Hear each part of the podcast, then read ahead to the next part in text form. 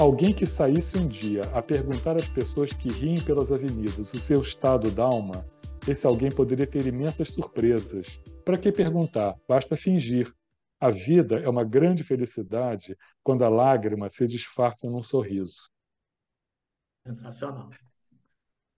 Né? Então, quer dizer, é, então ele, ele conta, assim, parece que é, é, só, é só frivolidade dos encontros, das roupas, não sei, da elegância, mas não, ele vai, ele vai mais fundo, sabe? Ah, Outra, outro, outro, outro momento do livro que eu acho também assim que ilustra o que, que era a hipocrisia dos salões, é, deixa eu ver se eu acho aqui, quando ela só, ela, porque em 1925 ela canta, né? Ela, ela vem da, da temporada dela na Itália e é contratada para cantar uma ópera no Teatro Municipal.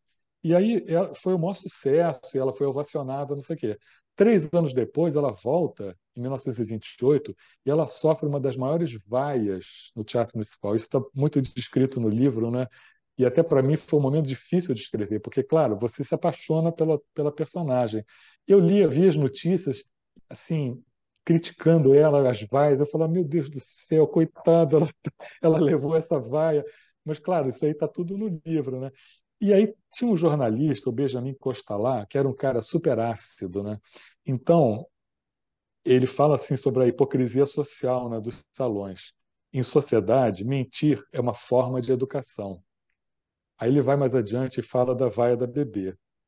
É possível que cada espectador, isoladamente, em uma reunião mundana, dissesse à própria senhora Bebê Leme Castro as coisas mais lindas deste mundo sobre sua voz e sua arte. Mas esses mesmos cavalheiros, em conjunto, no anonimato de uma plateia, pagando a sua poltrona, acham-se no direito de ser sinceros. Isso aí. É perfeito isso. Isso é a sociedade assim, linda, né? É, eu acho que é até hoje, né? Até, quem É, fala a verdade, você acha? exa- exatamente. É, pois é. Cara, isso é maravilhoso. você sabe que você está falando aí, Marcelo? Eu estou pensando numa coisa, cara. Eu vivo falando pro Serginho que nada é por acaso, sabe? Eu acredito muito, né, né, nessas coisas. E aí você começou a história falando que estava lendo um livro do Rui Castro, e aí viu a bebê lá. Mas a, a coisa não termina por aí, né? O, o, o Rui escreveu o prefácio do- desse livro, né? Como é que Olha, foi eu- isso? Então, pois é, o, o Ricastro, ele, eu tinha mandado para ele o livro do Cravo no Rio de Janeiro, né? Porque quando eu li o Metrópole, eu vi que tinha muitas, muitas interseções, muitos personagens que se cruzavam, né? E ele agradeceu, super gentil, e elogiou o livro e tal. Que barato, você tem razão, os personagens se cruzam e tal. Tudo bem. Aí veio a história. Quando eu li o nome, o nome da bebê, e, e aí me acendeu essa luz, né? Eu, desde aquele momento, eu falei: olha, a pessoa para apresentar a bebê para as pessoas é o Rui Castro, né? E eu falei, poxa, mas eu não sou um biógrafo profissional e mas eu, aquela eu pensava, poxa, de repente eu podia chamar uma, uma tal pessoa, tal pessoa, mas eu falava, não, mas o livro é o, é o Rui Castro, entendeu? Ele que vai entender essa história, ele, ele que vai contextualizar, ele que vai entender o espírito da bebê. Aí tomei coragem e mandei para ele um- um- um- uma, uma mensagem. Ele respondeu com maior, assim, entusiasmo, sabe? E maior generosidade. Ele falou: grande ideia, sensacional, me manda o livro. Mandei. Ele escreveu esse texto, que é um texto lindo, né? Poético. E eu acho que ele resumiu de maneira assim tão é, tão precisa e tão bonita o que que é o conteúdo do, do livro, o que que é a, a personagem, né, a personalidade da bebê. E como, não, como se não bastasse, ele veio bater um papo comigo no lançamento do livro aqui no Rio, né? E foi sensacional, porque a gente conversou e, e tinha um público grande e tal, e, e então muito bacana assim. O, o Rui Castro é um, é um grande escritor e é uma, uma pessoa assim incrível, né? Porque Aliás, quem lê o livro dele, A Vida por Escrito, é, entende um pouco, é, porque ele diz lá né, que ele, ele deu cursos sobre como escrever biografias, porque ele próprio gostaria de ler biografias de tanta gente, mas que ele não ia ter tempo de escrever, então ele esperava que outros escrevessem para que ele pudesse ler sobre a respeito de personagens que ele gostaria de, de ler a vida e tal, né? Então, é, ele tem essa generosidade, ele tem esse interesse, né? Então, eu, eu só tenho que agradecer ao Rui, porque realmente, assim... E, poxa, ter um texto desses no, no seu livro é uma, é uma, uma grande honra, né? Você já conhecia ele pessoalmente ou vocês se conheceram no dia do lançamento? Olha, há muitos anos eu fui tocar num evento aqui no Rio e ele estava. Eu tinha acabado de ler o Carmen Miranda, Carmen, né, a biografia da Carmen Miranda que ele escreveu, né? E eu, quando estava lendo o livro, o livro é tão bom, ele escreve tão bem, que eu fui chegando assim perto do final do livro eu pensei assim, não, eu vou deixar, eu não vou continuar não, porque eu acho que ela vai morrer. porque ele, ele te envolve de tal maneira não, com o texto dele que você vai vivendo aquele, aquela personagem, né? E então eu cheguei a essa ideia maluca, falei, não, não, eu vou parar de ler porque eu não quero que ela morra, né? Como se eu não soubesse que a Carmen Miranda tinha morrido, né?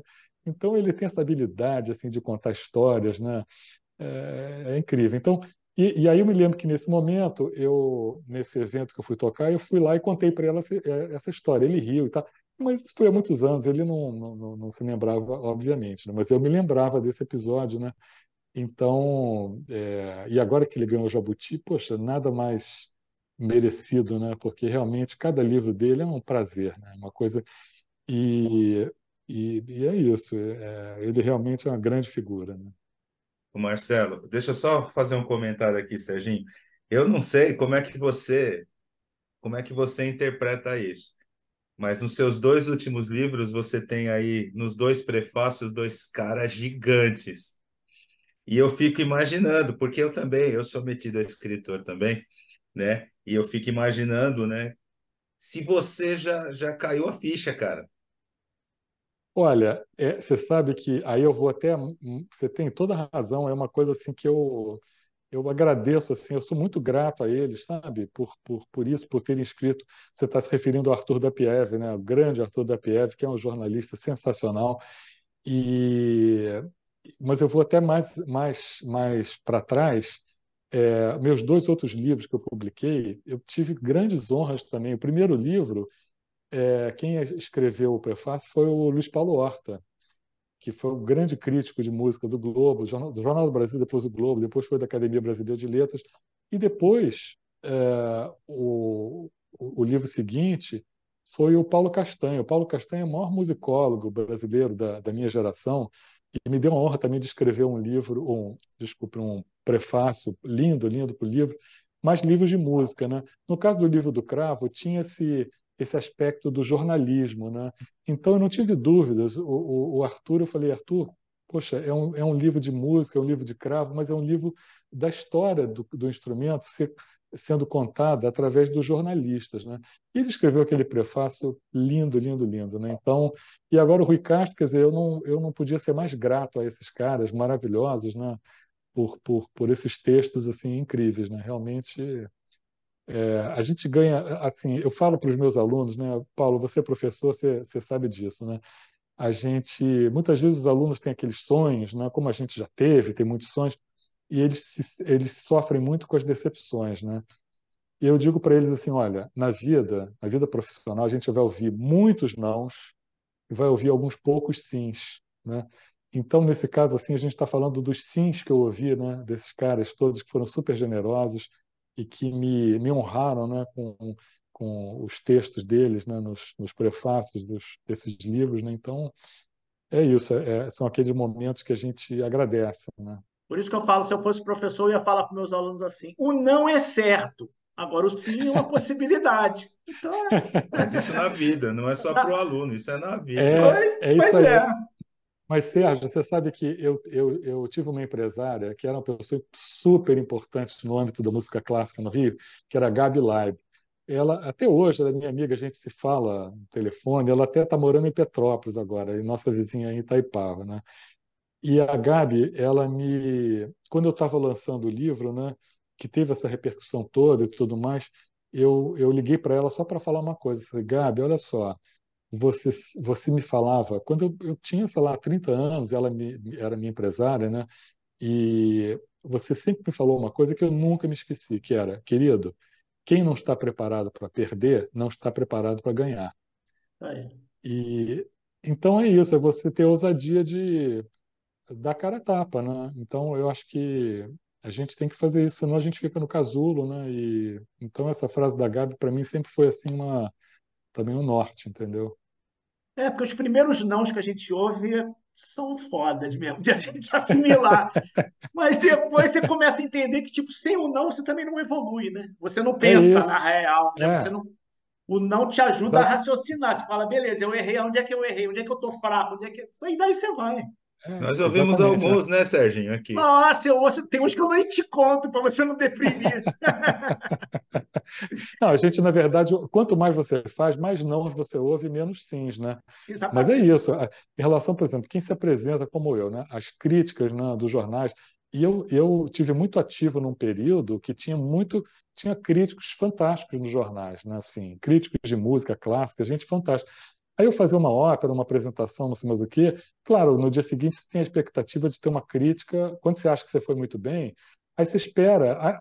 Em alguns poucos casos, aquela crítica era sensacional. Você, poxa, que bom. Às vezes a crítica era meio morna. Aí você fala assim, poxa vida, né? E às vezes você via que o cara não entendeu nada. Aí, sabe, mas uh, uh, aí eu deixava passar um tempo e depois eu relia aquela crítica que eu achei que não tinha sido boa eu aprendia com aquilo. Eu falava assim, ah, por causa disso, por causa daquilo, eu acho que ele tinha razão com isso, com aquilo. Então, é, a gente tem que ter humildade para progredir, né? Porque senão, cara, você fica no mesmo ponto a vida inteira, né? É Então, que fazer aí autocrítica é difícil, né, Marcelo? Pois é, né? Mas é assim, é aquela história, aquela frase dos salões, né, que eu acabei de falar, né? É, muitas vezes as pessoas que rodeiam a gente falam, pô, você é fantástico, você estava incrível, você não sei o quê. É difícil alguém chegar para você e falar, olha só, cara, deixa eu te falar uma coisa, não estava tão bom não, sabe? Né? E aí quando a pessoa é isenta, né, quando caso de um crítico assim, aí você, é, você tem que ter humildade de ouvir, né? Então, Mas é difícil, né, cara? Porque a gente se expõe, né? Toda, toda pessoa que apresenta um, um trabalho artístico, assim, ou um produto, seja um livro, um CD, ou, enfim, ou uma aula também, né? A gente na aula a gente está sendo a gente está sendo julgado o tempo todo pelo aluno, né? Era isso que eu ia todo, falar, né, cara? Você se expõe escrevendo, tocando e lecionando, né? É. Você não tem muito para onde correr, não, tá se expondo direto, né, cara? Toma pedrada de tudo que é lado, né? Olha, nem sempre, muitas vezes eu escuto elogios também, aí isso anima a gente para para ir em frente, né? Mas você Mas sabe, viu, principalmente o Serginho que não está em sala de aula, a gente que é professor, a gente tem que tomar muito cuidado também para não, de- não se deixar encantar por muito elogio de aluno, né? Que aluno é com terrível. certeza. Aí é que entra É, a tal da autocrítica que eu estou falando, né? Com certeza, com certeza. é. Por isso que a parte boa de estar na sala de aula é sentado no aluno lá para zoar o professor. Essa aqui é a parte boa. Não, você sabe, a parte boa, tem, uma- tem uma parte que é sensacional. Eu vou falar especificamente na, no meu caso de música. Quando você vê aquele aluno que você começou a trabalhar com ele, quando você vê ele progredindo, indo longe, sabe? Cara, dá uma realização, você entendeu? E porque você efetivamente, não falar uma, vou falar uma coisa que é chavão, mas você vê o quanto você contribuiu para a vida daquela pessoa, entendeu? Então, e, e muitas vezes você vê, outras vezes o aluno sente, mas ele nem te fala. Mas anos depois ele te procura e fala. Então isso é sensacional. Assim, para mim basta um, dois ou três alunos que falem isso, aí a gente já ganha a, já, já ganhou a vida, entendeu? Porque é, é para isso que a gente está tá ali. Ou um elogio por causa de um concerto, ou por causa de um CD, ou por causa de um livro, assim. Então é, isso aí alimenta a gente, né? Claro, a unanimidade é burra, né? Então, não, não vai acontecer de todo mundo gostar, também não vai acontecer de todo mundo achar ruim, né? Então, é, é isso, né? Então, mas ô, vale a pena. ô, Marcelo, eu dou aula numa, numa universidade que fica numa região bastante carente de São Paulo, que é na zona leste de São Paulo. Você sabe o que, que mais me deixa assim feliz, cara? É quando eu conheço os pais. Quando eles chegam para mim e falam assim: Ah, você que é o Paulo. Então, o meu filho, a minha filha, é o primeiro da família que teve a oportunidade de fazer, e eles falam muito de você. Isso não tem preço, cara. Claro, Isso é é sensacional. sensacional, com certeza, porque você vê, né, como você está contribuindo para a vida dessas pessoas, né? Assim, então é, é sensacional, né? E tem esse lado mais emocional e tem um lado objetivo que a gente sabe que o futuro de uma pessoa que tem uma formação ele vai ser muito mais promissor do que de uma pessoa que infelizmente não tem acesso a uma educação de, de qualidade, né? É, a gente está falando aqui, Serginho, mas a gente não falou. A gente falou da primeira vez que o Marcelo esteve aqui, mas o Marcelo, além de músico e de escritor, é professor também. Mestrado, doutorado, pós-doutorado na França. Então, um cara que sabe dessa bagaça de pesquisa, o quanto que isso dá trabalho. Você sabe, Paulo, é engraçado porque às vezes, assim, os jornalistas, né, é, por conta desses livros, eles falam assim, pô, mas você é meio um detetive, coisa e tal. Eu falo assim, olha, o trabalho do musicólogo é, é um, um, pouco um trabalho de detetive, né? Você mergulha nos arquivos, você tem que fuçar, você tem que descobrir uma coisa, você tem que ver uma coisa que o outro não está vendo. E, e, e, aí quando você puxa assim um, aquele fio da meada, de repente é um negócio importantíssimo, né, para a vida da pessoa, para uma história que você está contando. Então você tem que ter esse faro, assim, é um faro de detetive mesmo. Essa parte eu acho sensacional, você sabe? Nesse caso desse livro, o, o para mim uma coisa muito importante foi ter acesso ao testamento e ao inventário também, porque eu tinha acesso aos nomes das pessoas e aos endereços, os, os endereços dos imóveis que muitos herdaram. E foi, é, muitas vezes eu, eu usei esse caminho para chegar nas pessoas, né? Então, foi uma coisa assim, é, isso me dá o maior prazer, sabe? Ou então achar fotos, né? No caso da bebê, é, ah, tem, um, tem uma historinha que vale a pena contar, né? É, eu tinha muitas fotos da imprensa e nem sempre a qualidade técnica é boa, né? Porque imagina um jornal que foi fotografado, escaneado do início do século XX, quer dizer, com mais de 100, mais de 100 anos, né?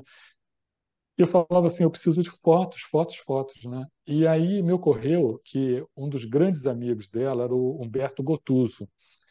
E aí eu fui pesquisar e, e ele tinha um irmão que era pintor, o Leopoldo Gotuso. Aí eu fui ver que existe em Pelotas, no Rio Grande do Sul, um museu Leopoldo Gotuso, que é vinculado à Universidade Federal de Pelotas. Bom, Vou resumir a história. Entrei em contato e eles tinham um acervo sensacional de fotos da bebê. As fotos mais bonitas do, do livro são as fotos desse acervo. E é, foi, foi bacana porque houve uma troca, porque algumas fotos eles sabiam quem é, outras fotos eles não, não identificavam. E eu ajudei eles a identificar. Ó, oh, essa aqui é fulano, essa aqui é bebê, nessa foto com certeza, essa aqui é a foto da mãe, isso aqui. Então, é, e eles foram super generosos, mandaram as fotos. Então, é, isso foi muito bacana. Outra joinha assim que eu achei foi o, aquele cartaz da ópera que ela cantou na Ópera de Roma, de 1924, e, e eles me mandaram também, acharam lá né, no arquivo histórico da Ópera de Roma e me mandaram. Então tem lá. E é sensacional, porque ela sempre era conhecida pelo apelido, né? Bebê Lini Castro, e aí a, a coisa se inverte na Itália. Claro que ela não podia ser usar o nome artístico, o apelido. E aí o nome de batismo vira nome artístico, ela aparece Violeta de Castro. então é, é tem, tem, muita história, esse livro tem muita, tem muita história. Assim, eu me diverti muito, sabe? Deixa eu fazer só um comentário aqui para o meu amigo Sérgio Schmidt, Marcelo. O Serginho ele vive perguntando para mim como é que eu encontro algumas informações das pessoas que vêm gravar com a gente. Cara, pesquisa é isso, Serginho, é sair da obviedade. É você sair do caminho óbvio e ir pegando essas possibilidades que quem não está acostumado não vê. É, que é exatamente o que o Marcelo está falando, né? Ele é. saiu de um caminho e foi para outro, e ele foi parar lá em Pelotas, num, num, num, museu de uma outra pessoa, mas com foco ainda na pesquisa dele, que era bebê. Não, eu acho que essa parte de pesquisa é sensacional, cara. Eu, eu tipo assim, eu começo a ouvir a história, eu, eu, eu viajo nisso aí, porque eu acho que eu deveria ter feito algo nessa linha, porque eu, eu acho maravilhoso fazer esse tipo de investigação. Porque é uma investigação. Você começar a, é. a cruzar os pontos, unir isso aqui, opa, tem coisa aqui, tem coisa aqui, e você ir levantando, isso é maravilhoso, cara. Isso aí. O que eu fico assustado é tipo assim, cara, como é que. Se você não escreve dela, é óbvio que isso aqui é viagem minha, mas tipo assim, Olha que personagem do cacete que ninguém sabia quem era. Com certeza. Mas, Sérgio, tem, uma, tem uns desdobramentos, cara, sensacionais. Por exemplo, eu fui procurado por um advogado que soube que eu estava escrevendo a biografia dela. Esse advogado, ele está tentando regularizar uh, a, a, situação uh, de um imóvel é, que foi doado para uma instituição é, e que desde 1965 ele não consegue regularizar. E ele soube que eu estava escrevendo a biografia, me procurou e eu cedi vários documentos que eu levantei, documentos oficiais, é, para esse advogado, né? Outra história sensacional, agora depois da matéria do Globo e tal, é, também um, um, a Márcia Milhazes, é, coreógrafa, né, minha amiga, com quem eu trabalhei muitas vezes, né? Ela falou assim, Marcelo, o, o meu marido, ele é, é CEO da Fundação, Atalfo de Paiva. E, enfim, a gente começou a conversar e aí ele, quando viu que eu, tava, que eu tinha escrito sobre ela, né, é, eles também herdaram salas comerciais, porque o Atalfo de Paiva era amigo da Bebê, né, frequentava, ele, ele aparece no livro em várias situações, né, ou assistindo a Bebê, ou assistindo os, com ela espetáculos da Isadora Duncan, ou enfim. E, e eles herdaram imóveis também, e também estão com uma situação tentando regularizar, e eu também ofereci, falei, olha, com certeza eu vou, eu vou colaborar no que eu puder para essa, essa situação dos imóveis, né? Enfim, então, é, assim, porque ela tinha muitos amigos, né, muitos conhecidos, e ah, soube também através de um, de, um, de uma pessoa conhecida, né, da minha cunhada, que disse assim, olha, fulano de tal, é, a família dele era, era, era amiga da bebê, e ele leu teu livro, achou sensacional. Então, é, é, porque, como eu falava, são mais de 100 legatários, ela deixou para mais de 100 amigos os imóveis. Né? Então, quer dizer, é uma, é uma, era uma teia grande de amigos. Né? E, e de fato, quer dizer, ela estava na imprensa praticamente todo dia no, no, no, período áureo dela, que foi assim até os anos 30, né? E depois, claro, a memória ela vai se perdendo, né? Então, e ela não fez uma carreira profissional sei lá, como a Bidu Sayão ou, ou, ou, ou, outros, né, que, que, que ficaram na história e tudo mais, né? Então, o que você vê, se você der uma googlada, ela vai aparecer como a primeira Miss, né? Isso. Mas na verdade, não era nem ela não era nem Miss, era um concurso de beleza. Era um concurso da, do, da revista Rua do Ouvidor, ela foi eleita, né? Mas Aí, concurso de Miss, você imagina aquela coisa dos anos 60, Vera Fischer, né? as mulheres desfilando de maiô no Maracanãzinho. Nada disso. Era as mulheres super recatadas dos salões, não tinha desfile, coisa nenhuma, e as pessoas mandavam cartões com os votos. Né? E, então, era uma coisa super recatada, e ela um pouco fugiu disso a vida inteira, porque ela queria, o João do Rio identifica isso, ela não queria ser apenas bonita, ela queria é, ser artista